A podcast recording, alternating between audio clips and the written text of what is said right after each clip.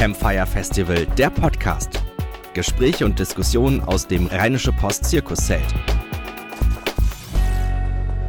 Hallo und herzlich willkommen zurück, liebe Camper, im RP Medienzirkus. Hier wird es gleich wieder spannend auf der Bühne. Es geht diesmal um den journalistischen Nachwuchs. Und bevor es losgeht, noch zwei organisatorische Anmerkungen. Anmerkung 1. Dieses hier ist das Manegenmikro. Wenn ihr eine Frage habt oder eine Anmerkung, Ihr müsst euch nicht melden oder so, ihr müsst auch nicht bis ganz zum Schluss warten. Bitte einfach aufstehen, darüber gehen, kurz mal irgendwie auf sich aufmerksam machen. Äh, dann kommt ihr dran und könnt die Herrschaften dort oben mit euren Fragen bewerfen. Organisatorische Anmerkung Teil 2. Die Reihen sind gerade so ein bisschen luftig. Es zeigt sich, es ist viel, viel schöner, wenn wir alle so ein bisschen näher beieinander sitzen. Darf ich euch vielleicht hinten bitten? Hier sind echt ganz viele tolle freie Plätze, wo man sich hinsetzen kann. Und Geheimtipp, es geht von da nach da so ein Wind hier durch. Man kühlt auch so ein bisschen ab. Das ist ganz lieb, Dankeschön. Also, der journalistische Nachwuchs. Ähm, wer will Journalist werden? Das steht traditionell über der Stellenanzeige, mit der die renommierte Henry-Nannen-Schule in Hamburg äh, ihr Personal sucht, also ihre äh, Journalistenschülerkandidaten. Heute muss man sagen, müsste da eigentlich eher stehen, wer will eigentlich noch Journalist werden? Weil also immer mehr Redaktionen haben Schwierigkeiten, genug gute Bewerber zu finden für ihre Volontariate. Und äh, auch bei den großen Journalistenschulen geht die Bewerberzahl eher zurück. Dabei war Journalist mal so ein cooler Traumjob. Und wir haben uns gefragt, was ist eigentlich mit der Coolness geworden und wieso wollen das immer weniger Leute werden? Ich bin sehr gespannt auf die Antworten in diesem Panel. Moderiert wird es von einer jungen Journalistin mit Leib und Seele, Helene Pawlitzki. Hallo und herzlich willkommen. Es ist mein erstes Mal, dass ich ein Panel äh, moderieren darf, wo es um die Frage geht, wo ist die Coolness hin? Ich finde das sehr, sehr gut, dass endlich jemand erkennt, dass ich dafür eine Expertin bin und ich habe äh, vier sehr coole Experten, die auch wissen, äh, was cool ist und was nicht mehr cool ist und warum das alles so ist, wie es ist. Ähm, bevor wir loslegen, vielleicht einmal ganz kurz die Frage, ich sehe ja auch viele äh, jüngere Gesichter. Ähm, wer von euch will Journalist werden oder ist gerade schon dabei, Journalist zu werden vielleicht? Ach, guck mal. Das ist doch nicht so nicht schlecht. Alles verloren. Ach Gott sei Dank. naja, mal gucken. Also, in den Vorgesprächen, die ich zu diesem äh, Panel geführt habe, ist das Wort existenzgefährdend gefallen. Und da habe ich gedacht, yes, existenzgefährdend ist natürlich super. Das ist natürlich ein spannendes Thema dann, ne? weil wenn es jemandem an den Kragen geht, äh, dann gibt es wenigstens was, worüber wir reden. Und wir schauen gleich mal, wo, was eigentlich das Problem ist. Ich stelle euch kurz meine Gäste vor. Hier zu meiner Rechten sitzt Leonhard Ottinger, seit 2001 Geschäftsführer der RTL Journalistenschule in Köln.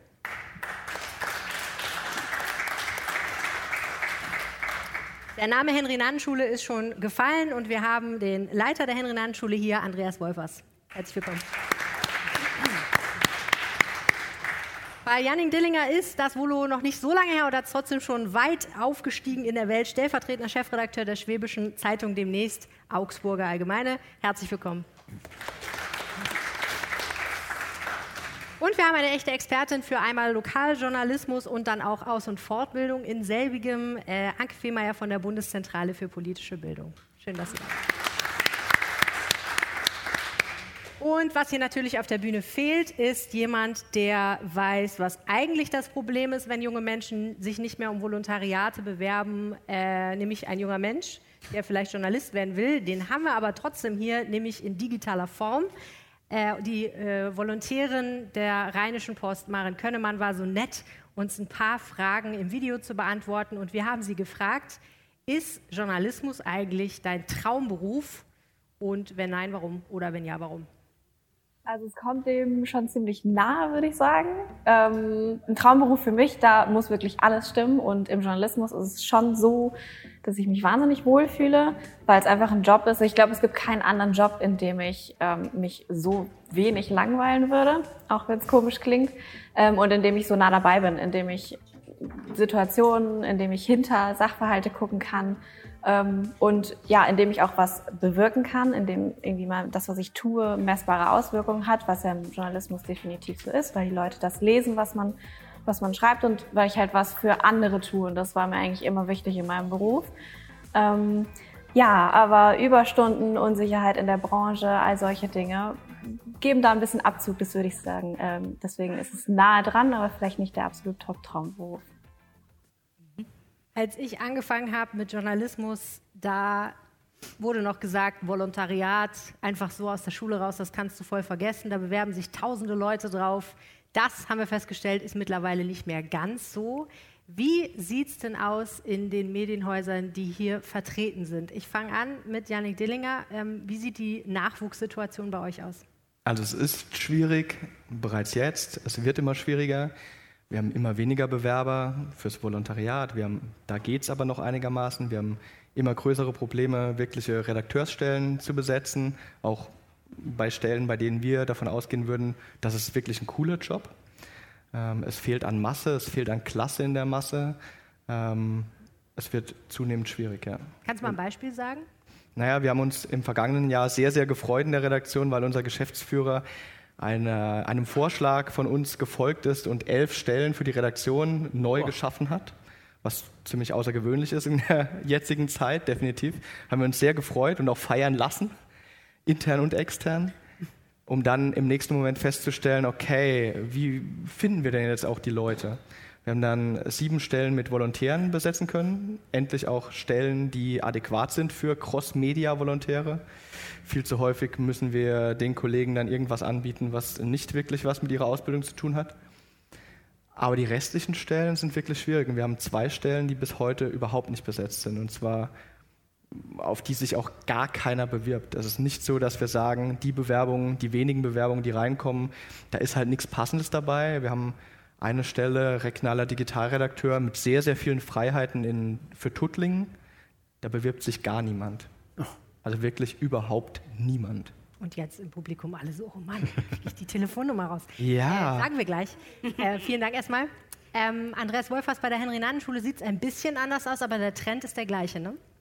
Ja, der Trend ist leider der gleiche. Wir treffen uns ja häufig äh, auf der Ebene der Journalistenschulleiter, sieben bis zehn Leiter von Journalistinnen, Leiterinnen und Leiter von Journalistenschulen. Und eigentlich haben wir seit acht, zehn Jahren das gleiche Phänomen, dass bei uns allen die Bewerberzahlen sinken.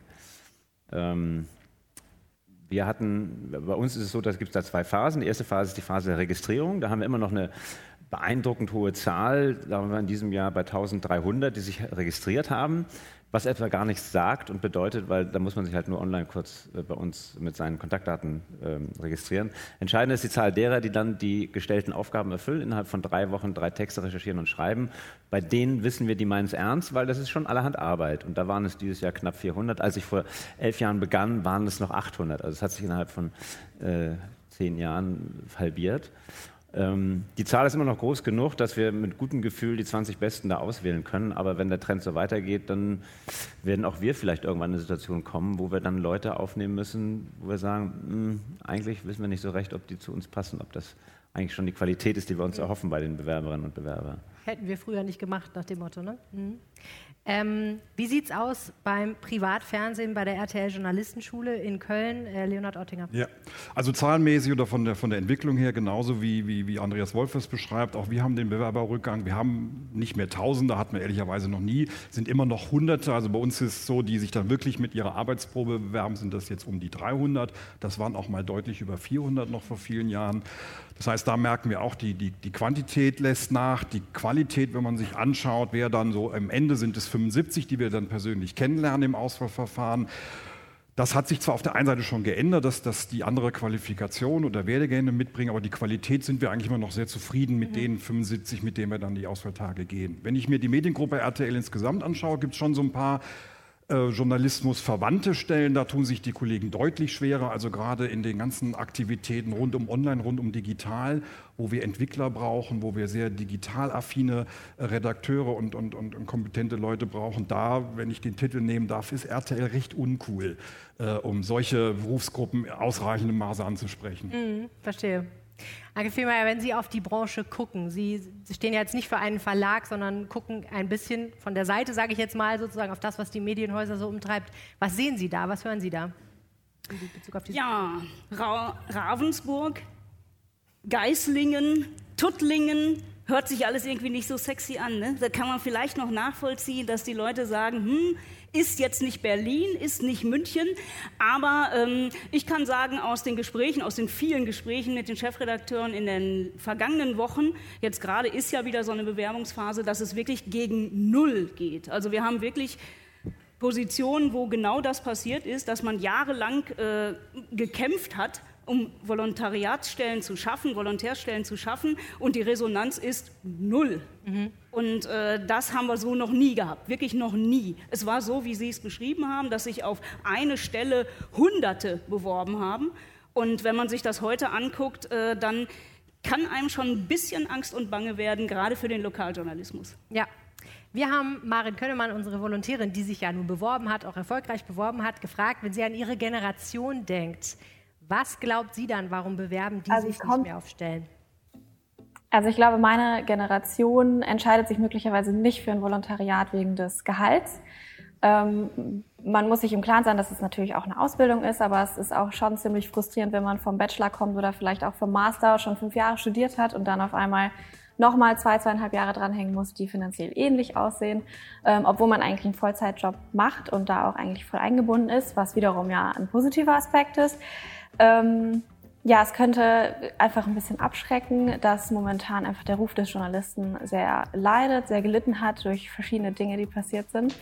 Ähm, es könnte aber auch daran liegen, dass es einfach in der Branche eine generelle Unsicherheit gibt. Wie geht's weiter? Haben Journalisten überhaupt eine gute Zukunft? Ähm, ja, wie weit muss ich die Ellenbogen ausfahren, damit ich da irgendwie noch eine Chance habe zu bestehen? Und wie, inwieweit kann ich überhaupt kreativ bleiben in einer Branche, die härter und härter wird, würde ich sagen. Das sind so die Sachen, die Leute davon abschrecken könnten, ja, kein Volontariat, doch kein Volontariat zu machen, sich was anderes zu suchen. Mhm. Da waren ja jetzt mehrere Gründe im Spiel. Geld spielte eine Rolle, das Image der Branche spielte eine Rolle. Die Frage, was ist eigentlich meine Perspektive in der Branche, spielte eine Rolle. Frau Fehmeier, sind das auch die Gründe, die Sie hören, wenn Sie Leute fragen, warum bewerbt ihr euch nicht? Ja, absolut. Also das trifft es schon ziemlich genau, wobei der Faktor Geld äh, vielleicht gar nicht der entscheidende ist, sondern es ist einmal die Branche selber und ihr Ruf. Aber, und das muss man auch mal ganz deutlich sagen, es ist das Image oder das fehlende Image der Medienhäuser. Also hinzugehen, sich als Arbeitgeber attraktiv zu präsentieren, so wie es in anderen Branchen massiv betrieben wird, äh, kennt die Medienbranche oder zumindest äh, die, die, Tageszeitungsbranche nicht. Und ähm, wenn ich mir dann anhöre, dass die Bewerber sagen, ja, Adi, das finde ich cool, Google sowieso, da haben sie Kicker und was auch immer, aber was bitteschön ist das M, die Emder Zeitung? Also es geht wirklich um diese einen Kompetenzen an sich, aber es geht auch tatsächlich sich zu präsentieren am Markt als attraktiver Arbeitgeber und den jungen Leuten vor allen Dingen Perspektive zu bieten. Ich sage immer, das ist eine tolle Geschichte im Bewerbungsgespräch, wenn man fragt, wo sehen Sie sich denn in fünf Jahren? Da sage ich völliger Unsinn. Die Frage mu muss lauten, beziehungsweise die Antwort muss lauten, ich sehe Sie in fünf Jahren an der und der Position und biete Ihnen eine Perspektive, dass Sie Karriere machen können, dass Sie Aussicht haben, in diesem Unternehmen vorwärts zu kommen statt diese ewige Frage, wo sehen Sie sich denn? Also wir müssen hier wirklich ein Umdenken einläuten, damit es nicht noch weiter so ist, dass wir ähm, diesen Beruf, der der tollste Beruf der Welt ist, ähm, so in so ein schlechtes Image gerutscht ist und äh, dass es wirklich Verlage sind, die uncool sind. Ja, bitte. Ich glaube, die Kollegin hat zwei Aspekte vergessen, äh, beziehungsweise vielleicht aus gutem Grund nicht genannt. Dass nämlich die heutige Generation, die zu uns an die Schulen gelangt, dass es da noch zwei Dinge gibt, die denen wichtiger sind als vielleicht in unserer Generation. Das eine ist die Kalkulierbarkeit der beruflichen Entwicklung. Dass ich glaube, dass wir vielleicht, aus welchen Gründen auch immer, ähm, bereiter gewesen sind, mehr Risiken einzugehen, mehr Unkalkulierbarkeit in Kauf zu nehmen. Und das zweite ist, dass wir es mit jungen Leuten zu tun haben, die weitaus mehr Wert auf Work-Life-Balance legen und Familienkompatibilität dessen, was sie später beruflich ausüben, als es früher der Fall ist. Mhm. Aber Herr Beides, Wolfers, das hätte ich doch noch genannt. Das sind doch noch die ganz wichtigen Skills. Nee, ich meinte die Kollegin hier, die Volontäre. Ach, die können Volontäre, die hat, ich wollte gerade sagen. Das nein, nein, weil sie nannte drei Gründe, die ich sofort alle unterzeichne. Ja. Da können wir was ändern, aber es hat auch ein bisschen was damit zu tun, dass zumindest meine Erfahrung, ähm, dass man nicht mehr bereit ist, also ganz salopp und provokant zugespitzt, sich so krumm zu legen und für seinen Beruf Dinge in Kauf zu nehmen, auch zeitlicher. Man wird auch asozial bei uns an der Schule. Also wir, wir, wir verlangen wirklich äh, ein Ausmaß an Engagement, was zeitlich schon ziemlich hart ist. Und ich glaube nicht, dass das ähm, so weit davon entfernt ist von dem zeitlichen Druck, der dann nachher in manchen Redaktionen herrscht. Also wer familienkompatibel seinen Beruf gestalten möchte, wer zu bestimmten festen Zeiten auch nach Hause gehen möchte, für den ist Journalismus wahrscheinlich nicht der ideale Beruf. Ist das so, Janik Dillinger? Das ist schon so. Bei uns kommt noch was, auch noch was anderes dazu, nämlich dieser Erstkontakt fehlt ganz, ganz häufig mit dem Journalismus. Das fängt ganz, ganz früh an. Unsere Idealfälle, unsere ideale Laufbahn ist ja so ein bisschen, jemand macht bei uns Schülerpraktikum, ähm, schreibt dann frei, lernt schon den Journalismus kennen, weiß überhaupt schon, was wir machen, weiß, was Redaktionen machen und machen können, ähm, entscheidet sich dann irgendwann für ein Volontariat, will gerne in der Region bleiben, weil sie schön ist, also ist die Idealvorstellung, die eben kaum noch passiert und wird dann Redakteur und wir zeigen ihm dann auch auf, was da noch möglich ist. Das findet schon gar nicht statt. Ich darf ab und an ähm, in Hochschulen etwas über unseren Journalismus erzählen. Und ich bin jedes Mal völlig überrascht davon, oder auch bei Tag der offenen Türen, wie wenig die jung, gerade junge Menschen überhaupt wissen, was wir in, der, in, in den Redaktionen machen. Für die sind wir in, im Lokalen ganz oft die, die Provinzjournalisten. Die Tageszeitung liegt schon gar nicht mehr daheim. Das heißt, dieser Erstkontakt fehlt auch. Ähm, wir sind die Provinzjournalisten, die abends mit dem, mit, dem, mit dem Pfarrer, mit dem Bürgermeister, also jetzt überspitzt gesagt und so, sich auf ein Bier treffen und irgendwie über Kaninchenzüchter sprechen und schreiben dann auch. Dass wir in Ravensburg seit vielen Jahren interaktiven Datenjournalismus machen, dass wir große Datenmengen umwälzen, dass wir bei Instagram Stories machen und, und, und was weiß ich, dass wir wirklich auch coole Sachen machen und der Job wirklich auch im Lokalen cool sein kann, nicht überall ist. Das wissen die nicht. Natürlich gehört zur Wahrheit auch dazu, dass harte Sparprogramme, die vielerorts einfach äh, stattfinden, nicht dazu führen, dass die Rahmenbedingungen besser werden, dass die, dass die Arbeit mehr Spaß macht und dass die Perspektiven besser werden. Mhm. Mhm. Ich würde gerne ein, ja, genau, ein Stichwort aus dem, aus dem Video aufgreifen, ja, Kreativität, was die junge Kollegin gesagt hatte. Meine Überlegung ist, dass ein Grund könnte auch sein, also wer sich heute als junger Mensch kreativ ausdrücken möchte, publizieren möchte, Video schreiben, was auch immer, der braucht uns Verlage und Sender und unsere Ausbildungswege ja gar nicht mehr so. Er hat die, die ganzen Plattformen sowieso zur Verfügung und möglicherweise ist das vielleicht auch, sicherlich nicht der wichtigste, auch ein Grund, weswegen der eine oder andere sagt, nee, diese, diese harte Schule oder diese Ausbildungswege um mich dann ausdrücken zu können, brauche ich nicht. Ich gehe sofort auf YouTube, auf, auf Facebook, wo auch immer und mhm. mache meinen Kanal auf und erzähle, berichte, drehe, publiziere, wie ich es möchte. Dazu kommt ja auch, dass die Verlagshäuser und die Medienhäuser ähm, Konkurrenz bekommen durch Unternehmen, die ihrerseits Inhalte gestalten. Das heißt, wenn ich gerne auf Instagram unterwegs bin und das zu meinem Beruf machen möchte oder ich möchte YouTube-Videos drehen, kann ich natürlich auch zu Porsche gehen und kriege da natürlich, und da sind wir wieder beim Thema Geld, ein reichliches an dem, was einem so in dem durchschnittlichen Volontariat bezahlt wird. Mhm. Ähm, wenn ihr, wenn Sie Fragen haben oder Kommentare zum Thema, dann bitte jederzeit. Ne? Also wir machen nicht am Schluss eine Fragerunde, Sie können jederzeit ans Mikrofon treten. Ah, guck mal, das ah. fix. Soll ich mal, machen wir doch direkt. Stellt sich einmal vor. Ja, ich bin Jan und komme aus Bielefeld. Und äh, Sie fragten oder haben über die Gründe diskutiert, warum man sich ähm, eventuell nicht bewirbt oder warum die Werberzahlen zurückgehen. Ähm, und ich kann da von meiner Erfahrung berichten. Also ich habe mich im letzten Jahr bei der RTL-Schule beworben und auch in diesem Jahr bei der Henry-Nann-Schule, aber mich nur registriert und dann ähm, mich nicht weiter beworben. Äh, war letztes Jahr bei Springer in der letzten Runde. Und ich glaube, es liegt einfach daran, dass vielleicht von Ihrer Seite auch die Anforderungen zu hoch sind. Also bei mir ist es so, ich habe ein Praktikum äh, beim Radio gemacht, drei Monate, war dann bei Stern TV einen Monat, bei Welt in Berlin drei Monate, gehe jetzt zu Germany's Next Topmodel für ein halbes Jahr, mache da Redaktionsassistenz mit, gehe zur AD nach New York für, drei, für einen Monat, nach Singapur vielleicht noch. Und ähm, ich glaube, dass für die jungen Leute teilweise das auch ähm, unbezahlbar ist, diese Stationen äh, zu finanzieren und zu erreichen. Also ich glaube, dass teilweise die Hürden, die einem da gestellt werden, so hoch sind, weil egal, ob es jetzt bei RTL war ähm, oder auch bei Springer, es hieß dann immer, dass ich noch weitere Erfahrungen sammeln soll und mich nochmal bewerben soll und ich weiß nicht, also ich werde es im nächsten Jahr wieder versuchen, sowohl bei RTL als auch dann bei der Henry-Renan-Schule nochmal.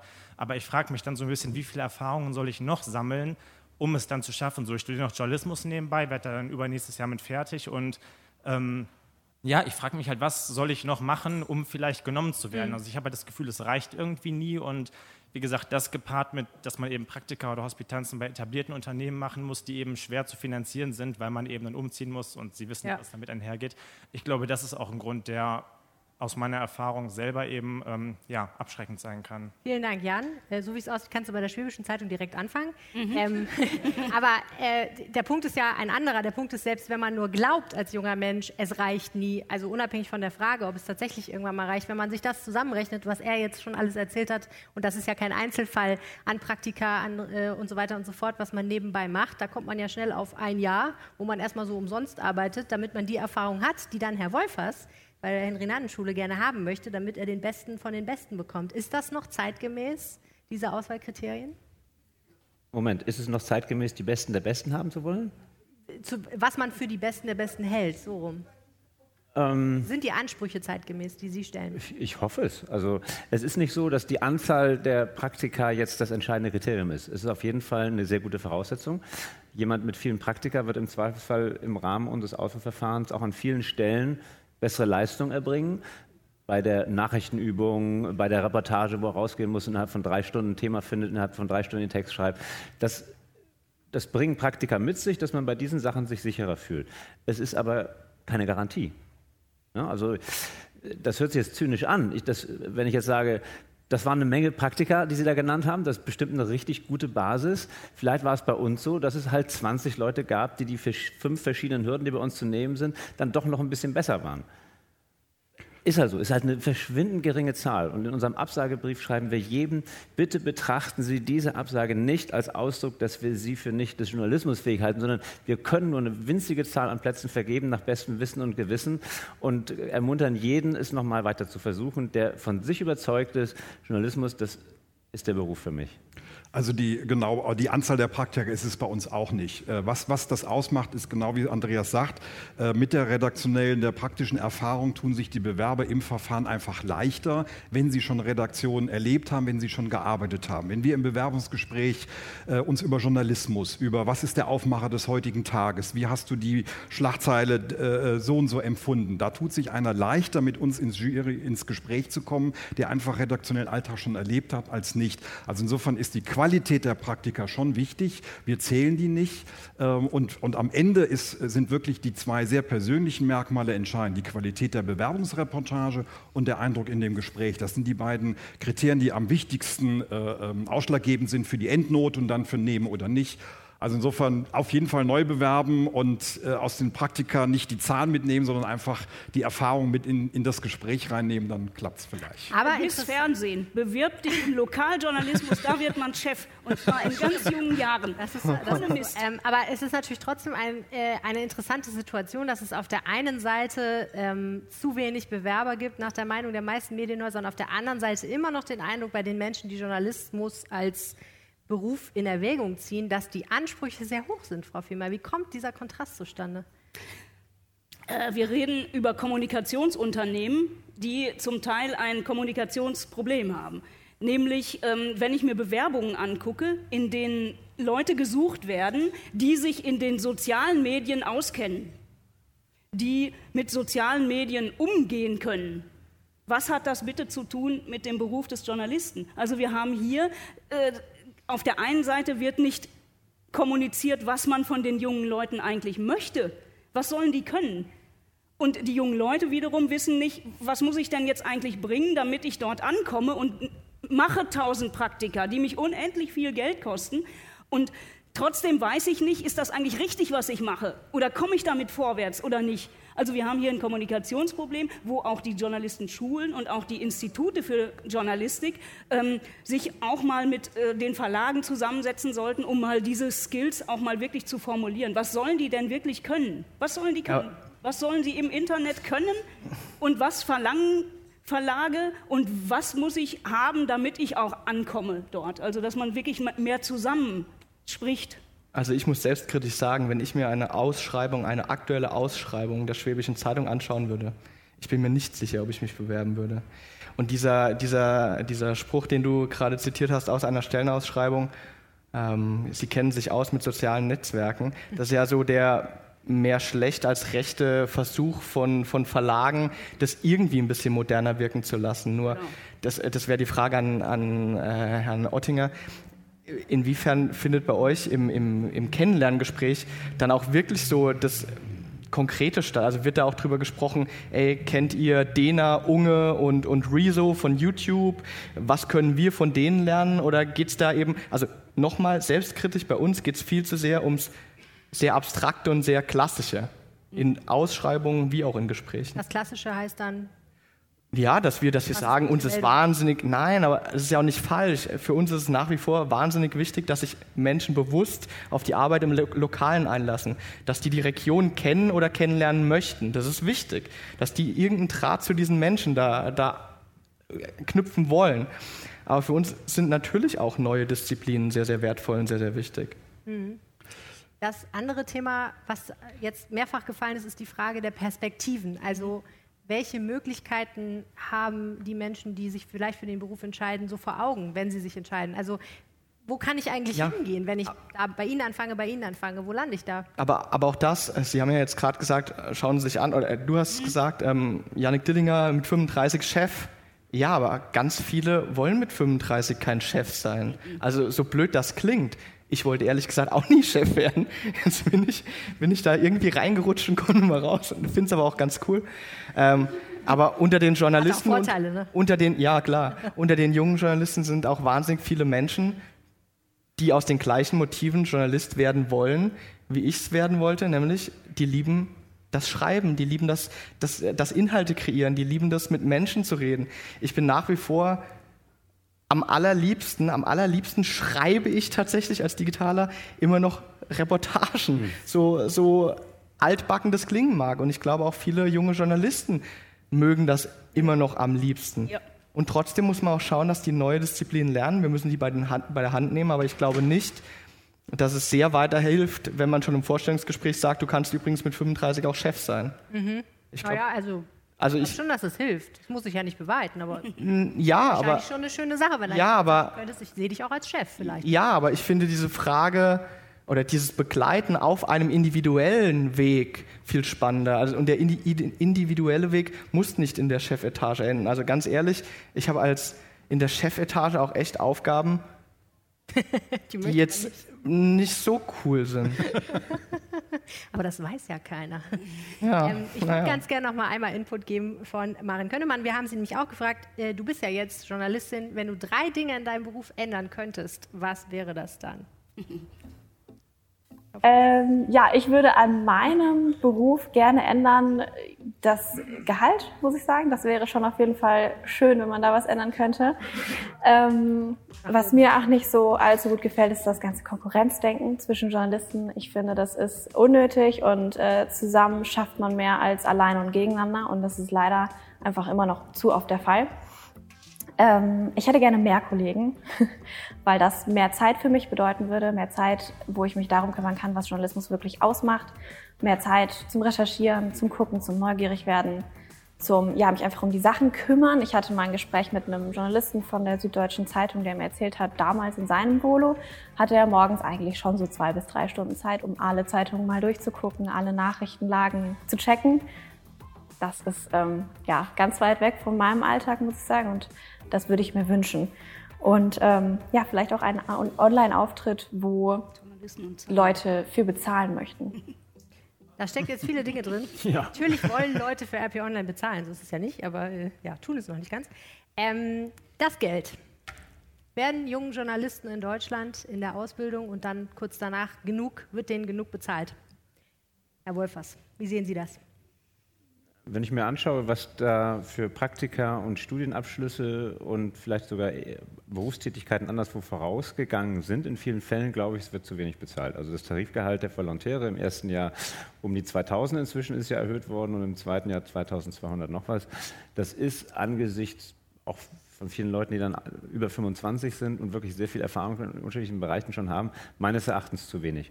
Auch wenn ich es mit Ausbildungen in anderen kaufmännischen Bereichen zum Beispiel vergleiche, was mhm. dort gezahlt Dazu wird. kommt ja, dass ganz viele Häuser kein Tarifgehalt zahlen, sondern deutlich weniger. Ne? Wie ist das bei Ihnen an der Schule?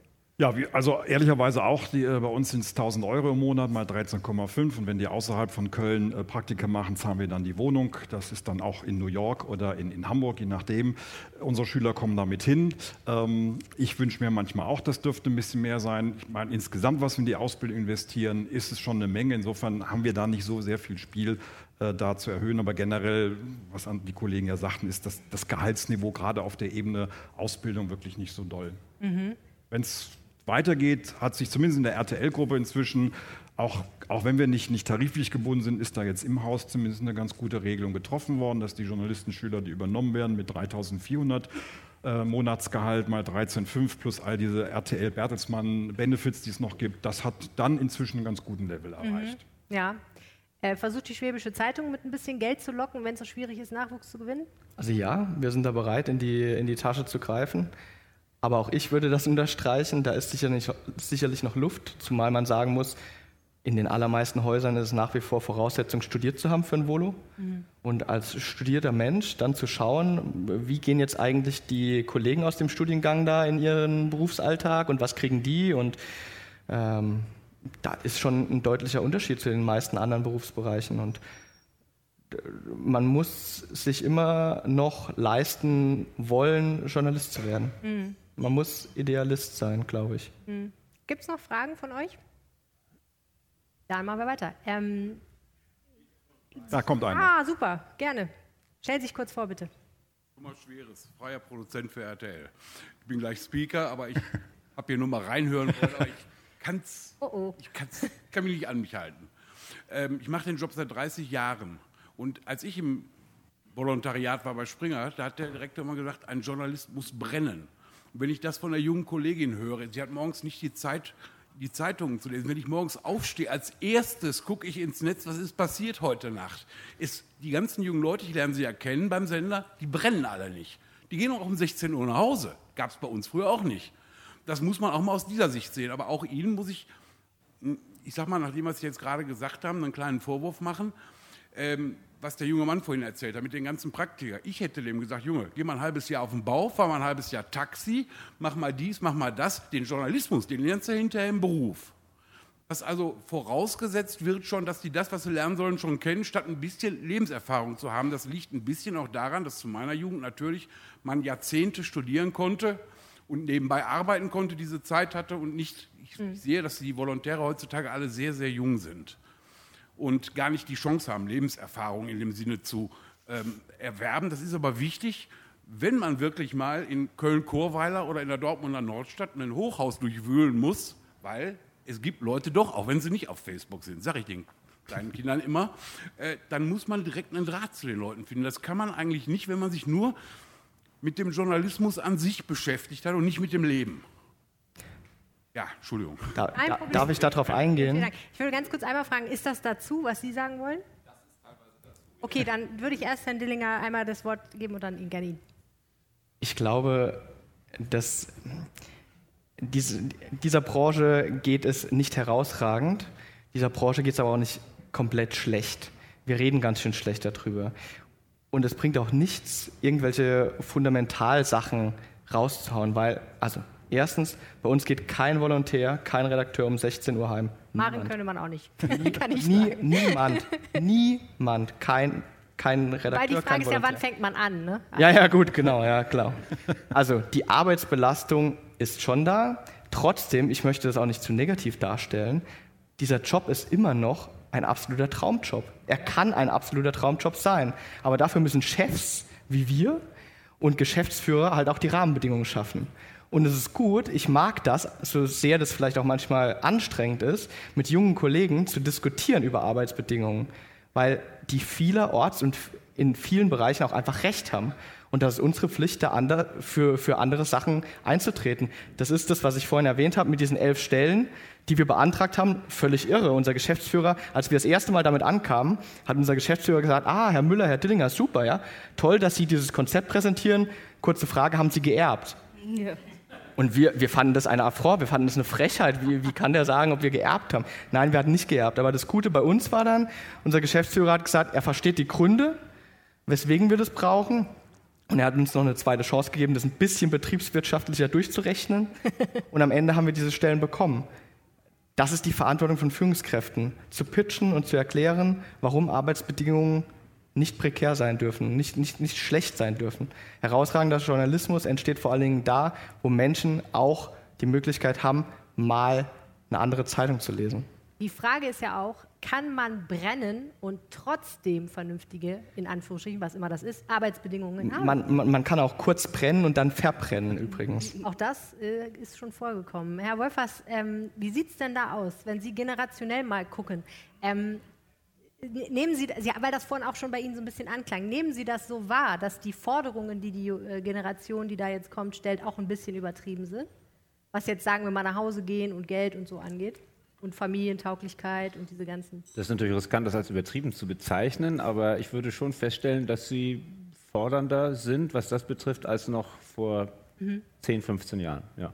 Dass mehr Wert gelegt wird auf Berechenbarkeit, Risikofreiheit, ähm, kalkulierbare Rahmenbedingungen. Das glaube ich schon, auch wenn die Zahl sehr gering ist an Menschen, die zu uns kommen, äh, im Laufe der zwölf Jahre nicht, das mache ich schon beobachtet zu haben. Ja. Mhm. Mhm. Ich würde es sogar noch ein bisschen niedriger ansetzen. Ja. Und zwar jetzt nicht nur das Geld sprechen lassen äh, und die Arbeitszeiten, sondern das Thema Wertschätzung. Wenn ich meine Volontäre noch nicht mal mehr Volontäre nenne, sondern wieder zu Schülern mache, oder sie im kaufmännischen Bereich einstelle. Sie müssen sich vorstellen, die sind nicht im, im Redakteurstarif, sondern die werden als kaufmännische Angestellte in den Verlagen beschäftigt. Das hat noch nicht mal mehr vom Namen her was mit Journalismus zu tun. Und an, wenn ich mir das angucke, dann muss ich sagen, haben wir ein Problem. Mhm. Also dann äh, hat dieser Beruf schon alleine äh, oder diese Perspektive, irgendwann Journalist zu sein, wenn ich nach einem fertigen Studium irgendwo angestellt werde und muss mich wieder Schüler nennen, dann stimmt doch was nicht. Aber ich glaube nicht, dass die RTL-Journalistenschule oder wir Ach, deshalb weniger Bewerber Schule. haben, weil wir uns Schulen nennen. Es geht nicht also. um die Schule, es geht um die Verlage, die wieder hingehen und sagen, wir machen aus unseren angehenden Journalisten kaufmännische Angestellte. Es geht mir nicht um die Journalistenschulen, das ist ein ganz anderes Thema. Wenn ich da hingehe, bin ich Schüler, das heißt nun mal Schule. Ich rede hier über die Praxis.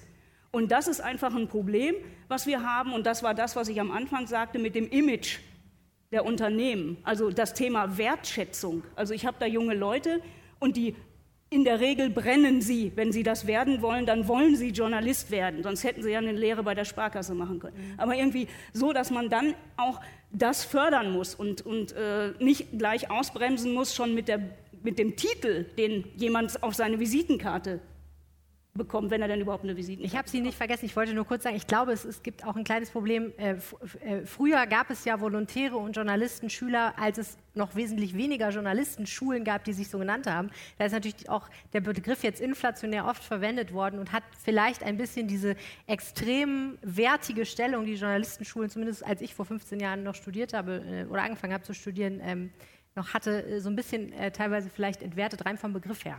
So, jetzt aber bitte. Ja, Maxi Rieger, ich bin Schüler gewesen an der Henry-Nannen-Schule. Ich wollte auch noch mal Gegenrede halten, dass die jungen Kolleginnen und Kollegen nicht für den Job brennen. Ich habe es sowohl an der Schule anders erlebt, als auch ähm, in diversen anderen Gesprächen mit anderen jungen Journalistinnen und Journalisten. Wer heutzutage in diesen Job geht, wir sehen das ja gerade, also die Leute gehen ja nicht da rein, weil die Perspektive und das Geld so gut ist. Das ist ein Überzeugungstäter. Ja, allerdings. So. Und Selbstausbeuter. Ähm, und teilweise Selbstausbeuter. Ähm, das ist in der Tat so. Ich wollte auf diesen Aspekt aufbauen, fragen, was Sie, ähm, wie Sie das einschätzen durch diese Selbstausbeutung, wer sich heutzutage noch traut, wir haben über das Thema Risiko gesprochen, überhaupt Journalist zu werden oder Journalistin zu werden, sind das die Leute, die wir im Journalismus brauchen, wenn wir davon sprechen, dass wir eigentlich eine diversere Redaktion haben möchten? Können es Menschen mit ähm, nicht akademischen Eltern, können es Menschen mit vielleicht Migrationshintergrund, haben diese Menschen überhaupt eine Chance, fünf, sechs, sieben Praktika, was keine Ausnahme bei der Nannenschule auch war, zu machen, häufig unbezahlt oder schlecht bezahlt, oder scheitern die irgendwann und landen dann nicht da, wo sie gebraucht werden, nämlich in den deutschen Redaktionen? Mhm, berechtigte Frage. Wie schaut's aus? Also, ich finde ja, ich finde ja, das ist fast eine rhetorische Frage ähm, und kann sie auch nur in dem Sinne ähm, beantworten. Dann stelle ich, ein, dann stell nein, nein, nein, Dann, dann stelle ich eine konkrete Frage. Nee, nee, da gibt es auch noch ein paar Erkenntnisse. wie, kann man das, wie kann man das von Verlagsseite okay. und auch von Seite der Journalistenschule, wo das auch, ja. äh, wenn man sich unseren Jahrgang anguckt und die Jahrgänge davor anguckt, ein Problem ist, wie kann man das ändern? Ja, danke schön. Man kann sich Gedanken machen über Förderprogramme schon mal ganz am Anfang. Man kann sich Gedanken machen über höheres Zeilenhonorar für freie Mitarbeiter. Man kann sich Gedanken machen darüber, ob in Stellenausschreibungen wirklich immer stehen muss, dass es immer das abgeschlossene Studium erstmal braucht, weil ganz ehrlich, auch im Studium ist es schon so, auch das Studium kann sich nicht jeder leisten. Mhm. Ähm, das heißt, das sind einfach Mechanismen. Schade, die, die, die, der erste äh, Entwurf war leichter zu beantworten, weil es ist, natürlich, es ist natürlich so, dass wir weit entfernt davon sind, ganz unterschiedliche Menschen in unseren Redaktionen zu haben. Also jetzt, ich rede jetzt nicht nur über Frauen oder Männer, sondern auch äh, Menschen mit Migrationshintergrund oder, oder aus einkommensschwächeren Familien oder so. Es ist schon alles sehr, sehr ähnlich von den Biografien her. Und das ist natürlich schade weil auch Journalisten natürlich auch Influencer in ihrem Umkreis sein können. Und wenn, wenn wir immer nur die gleichen Menschen schon mal per se in den Redaktionsstuben sitzen haben, dann ist das, dann ist das schwierig. Aber ich habe ja vorhin gesagt, wir haben auf die Stelle in Tuttlingen zum Beispiel, wir haben da gar keinen Bewerber. Wir sagen da nicht, wir, wir wollen vielleicht den nicht oder den nicht oder äh, sind, da, sind uns da nicht sicher, was wir wollen. Wir haben da gar keinen. Aber es gab ja eine Ausschreibung, in der bestimmte Anforderungen. Ja, die Ausschreibung war scheiße. ja, ja, die Ausschreibung, die Ausschreibung naja, war schlecht. Naja, und, und wir fangen dann an mit, das ist ja ein größerer Prozess manchmal auch in einem Verlag und so weiter. Wir fangen dann an mit, komm, lass uns wenigstens reinschreiben, sie sollen sich mit sozialen Netzwerken auskennen. Naja, ganz ehrlich, das habe ich vorhin schon gesagt, das ist ja mehr schlecht als recht, ganz ja, ehrlich. Und, und wenn, wenn wir dann anfangen mit, mit so durchschaubarem wie, naja, wir zeigen in Vorstellungsgesprächen dann mal, dass wir ganz modern sind und fragen Bewerber, ob sie Twitter-Accounts haben. Ganz ehrlich, Wer, wer, hat denn Twitter-Accounts? Journalisten, Politiker und irgendwelche anderen Menschen, die sich wahnsinnig wichtig fühlen. Aber alle, die hier Journalist werden wollen, legen ja. uns als erstes mal einen an. Also, ja. ja. Instagram ist nicht so interessant, bitteschön. Ja, also ein, ein Umdenken, das wird noch ziemlich lange dauern. Wir haben im Moment zwei Strömungen. Die einen, die sagen, wir kriegen ja keine Bewerbungen mehr, also von Akademikern, dann gucken wir mal, ob wir nicht ein paar andere uns holen. Dann gibt es aber auch ganz bewusst die Entscheidung, in Redaktionen genau das zu sagen. Also was nützt uns denn derjenige, der einen Bachelor hat, aber noch nie in seinem Leben wie der Kollege gesagt hat, eine Schippe in der Hand genommen hat, ähm, sondern wir brauchen Leute mit, die die Bodenhaftung haben, die unsere Leute da draußen verstehen, die das abbilden, was da draußen ist. Da draußen sind Frauen, ja, da draußen sind Leute mit Migrationshintergrund, da Leute sind mit Handicap und da sind tatsächlich auch arbeitende Bevölkerung. Und wie bilden wir die ab? in der Redaktion. Und das wird jetzt, das ist ein großes Zukunftsthema, was in, in den ganzen Bereich Personal gehört, ist es noch ganz unterbelichtet. Aber es wird kommen und es wird ganz stark kommen, weil wir müssen die da draußen verstehen, um für die Medien zu machen und die auch schließlich am Ende noch zu verkaufen. Und wenn wir nicht mehr wissen, was da draußen los ist, dann sind wir ganz dran vorbei. Aber wie gesagt, es ist längst nicht verloren und es ist nicht alles negativ, sondern es gibt da sehr, sehr viele kluge Köpfe, die sich Gedanken machen. Aber es dauert. Und je größer der Konzern ist, Kannst du mir zustimmen? Ne? Je größer der Konzern ist, desto dicker der Tanker und desto unbeweglicher. Und es wird dauern. Aber geben Sie die Hoffnung nicht auf. Es, es wird. Es das ist wird. eine sehr gute Idee, die Hoffnung Also ich möchte ein bisschen widersprechen, weil wir ja nun nicht in der Tat von großen Unternehmen auch hier sitzen. Also das Umdenken und die Beweglichkeit zumindest in den Köpfen ist da. Wir haben das schon sehr erkannt, dass unsere Redaktionen nicht die Mischung haben, nicht die Vielfalt haben, die wir, die wir uns wünschen. Äh, und all diese Stichworte, die, die Journalisten, die aus Großstädten kommen und aus bildungsbürgerlichen Schichten und die Blasen und so weiter. Das ist alles sehr deutlich erkannt und ich erlebe es in Unternehmen, dass da sehr intensiv drüber nachgedacht wird. In meiner Wahrnehmung fehlen uns in der Breite tatsächlich noch die, die richtigen oder die wirksamen Instrumente in der Breite. Also wir versuchen es zumindest durch unsere Ausschreibung deutlich zu machen, dass wir kein Hochschulstudium voraussetzen. Das gelingt uns so, dass in jedem Jahrgang ein bis zwei dabei sind, die kein Hochschulstudium haben. Wir sind immer froh. Kaufmännische Ausbildung, Kameramann beispielsweise, die wir in den Jahrgängen hatten.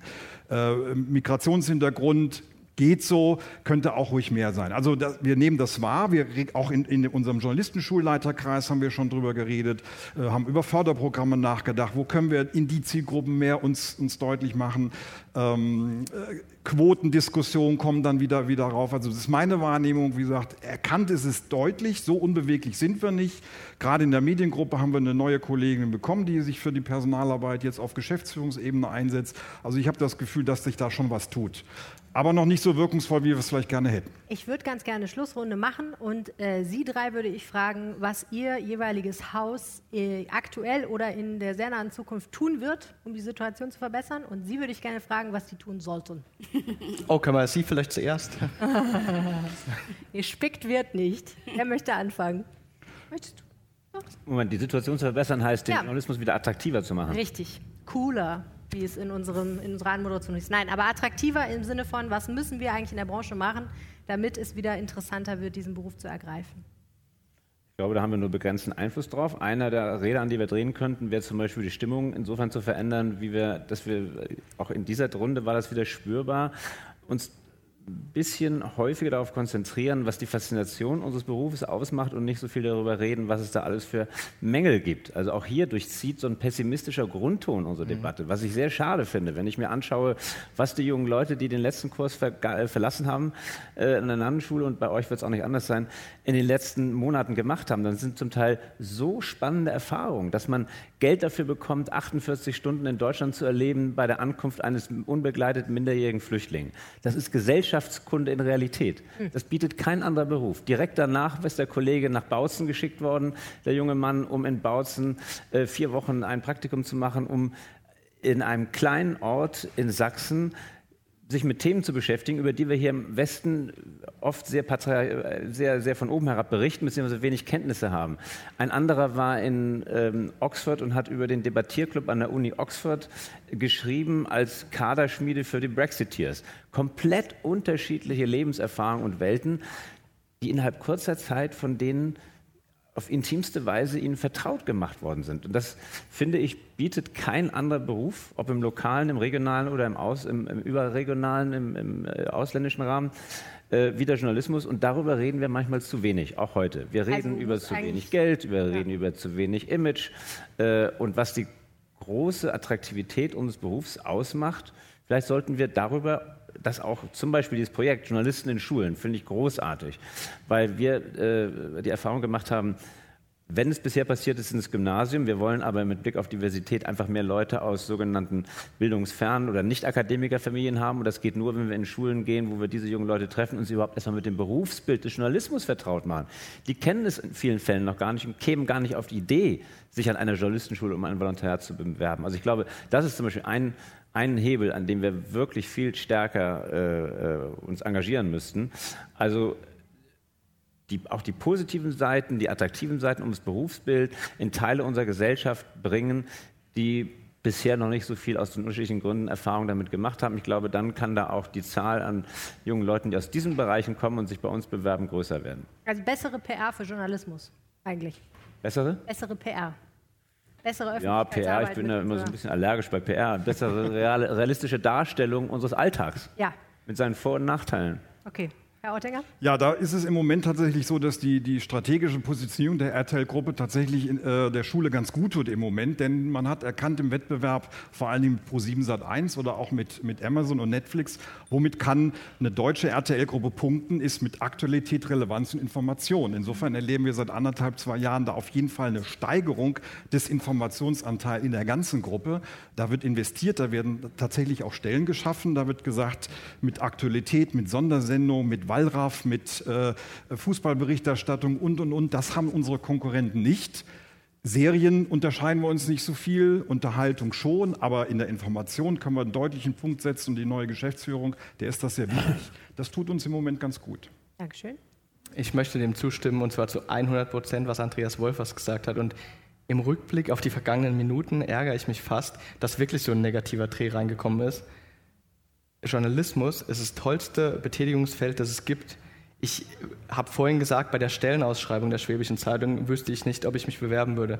Bei einer Henry-Nannen-Schule würde ich mich auf ewige Zeiten bewerben. Journalismus ist das Tollste, was es gibt. Man ist draußen bei den Menschen, man recherchiert, man hat jeden Tag was anderes vor sich. Man ist jeden Tag in Kontakt mit, mit Menschen und ich finde es nach wie vor, wenn ich das immer wieder zurückführe, das klingt jetzt ein bisschen blumig, aber ich meine das ernst. Wenn ich mir überlege, Sachen, mit Menschen zu reden und Sachen aufzuschreiben, das war für mich noch nie Arbeit. Ich fand es als Schüler, als Student total irre, dass ich für mein Hobby, für meine riesengroße Leidenschaft auch noch Geld kriege. Nicht viel, ja, von mir aus. Aber das ist, das ist toll. Ich habe in den vergangenen äh, zehn Jahren bei der Schwäbischen Zeitung so tolle Momente erlebt, so unterschiedliche Momente erlebt. Journalismus per se ist super toll, macht Riesenspaß, im Lokalen auch. Frau Fehlmeier? Ja, es sind die Punkte, die die junge Kollegin im Video gesagt hat, die wir im Prinzip umdrehen müssen. Also wir brauchen das Thema Bezahlung, Bezahlung muss auf den Tisch, das Thema Arbeitszeiten muss auf den Tisch, das Thema Image der Verlage als Arbeitgeber und auch der Schulen. Sie haben auch Rückläufe. Sie haben jetzt gesagt, wie super toll und per Werbung, PR wollen wir nicht gebrauchen, aber für diesen Beruf werben und trotzdem geht es bei Ihnen zurück. Also es ist einfach so, dass, dass, dass das rüberkommen muss und es muss aber auch substanziell rüberkommen, nämlich in diesen Punkten Arbeitszeiten, Gehalt, Life Balance, äh, Geschichten, also so, dass wir Perspektiven bieten. Also da ist unheimlich viel noch zu tun, aber ich kann mich dem nur anschließen. Es ist verdammt nochmal der tollste Beruf der Welt. Und darum lassen Sie sich nicht abhängen davon und haben Sie einen Blick auf den Lokaljournalismus. Der Lokaljournalismus ist das absolute Sprungbrett. Wenn man hier nachher irgendwelche Auslandskorrespondenten, Fernsehmensch, Hanni Hüsch in sonst wo sein will, kann man alles werden. Aber überlegen Sie sich, wie Sie sich den Weg dahin suchen. Und nützen Sie nicht nur diese Variante, 1000 Praktika zu machen, sondern konzentrieren Sie sich darauf, was Sie wollen. Sie können alles werden. Und verdammt nochmal, es gab noch nie so viele Möglichkeiten in Medienhäusern, heute einen super Job zu finden, denn ähm, sie werden immer spezieller. Dort gibt es Deskmanager, es gibt die klassischen Volontäre, es gibt Reporter, es gibt was der Teufel was. Also noch nie war die Fülle an Möglichkeiten so groß wie im Moment. Deshalb ist dieses ganze Negativgerede geht mir ziemlich auf den Wecker. Wenn jeder, der das möchte, der findet auch da seine Betätigung. Also lassen Sie sich nicht abhängen, sondern schauen Sie, wo Ihre Nische ist und gehen Sie da rein und seien Sie ganz einfach brennend, wie es eben gesagt wurde. Brennen Sie. Es ist der coolste Beruf der Welt. Verdammt nochmal. Vielen, vielen herzlichen Dank für diese spannende Diskussion. Danke an die Technik und vielen Dank fürs Zuhören.